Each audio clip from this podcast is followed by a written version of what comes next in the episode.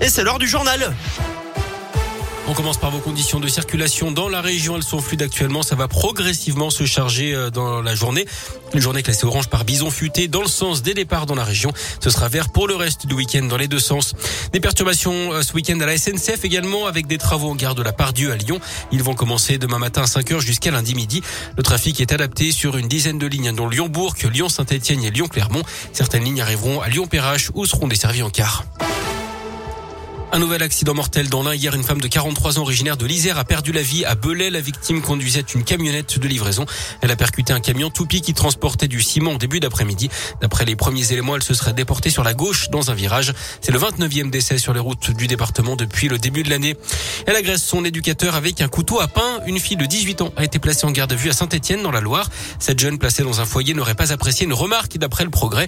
Après une altercation verbale, elle a tenté de l'attaquer avec cette arme improvisée. L'éducateur a réussi La jeune fille a pris la fuite avant de revenir et d'être interpellée. Elle sera jugée prochainement.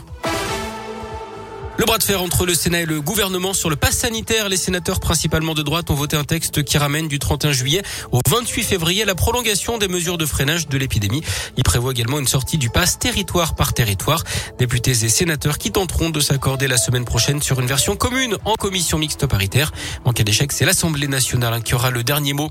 Les Jeux olympiques d'hiver 2030 vont-ils se dérouler en Auvergne-Rhône-Alpes? D'après le Dauphiné libéré, la région y réfléchit très sérieusement. Elle travaillera activement à une candidature avec notamment une réunion sur le sujet samedi dernier avec la participation des maires des communes où avaient eu lieu les Jeux d'Albertville en 92. En revanche, le comité national olympique n'a pas encore été consulté. Le projet a quand même peu de chance hein, d'aboutir, surtout avec l'organisation des Jeux d'été à Paris en 2024. Du foot et en Ligue 1, le coup d'envoi de la 12e journée ce soir avec un choc entre le PSG et Lille. Demain, Saint-Etienne sera à Metz à 17h dans un duel de mal classés. Les Verts sont derniers, les Lorrains avant-derniers. Ce sera d'ailleurs sans les supporters stéphanois. La préfecture de, euh, de, Moselle les a interdits de déplacement demain pour des risques avérés de troubles à l'ordre public. En haut de tableau, Lyon 9e recevra Lens 2e à 21h.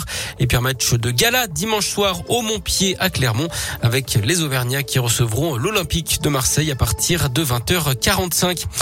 Et puis on en sait un peu plus hein, sur le gagnant des 220 millions d'euros à l'euro million, plutôt la grande gagnante, puisque selon plusieurs médias, il s'agit d'une jeune habitante de Tahiti en Polynésie française.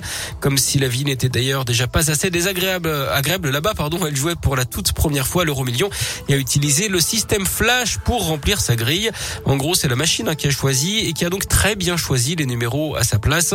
C'est ce qu'on appelle un vrai coup de peau avec ses 220 20 millions d'euros.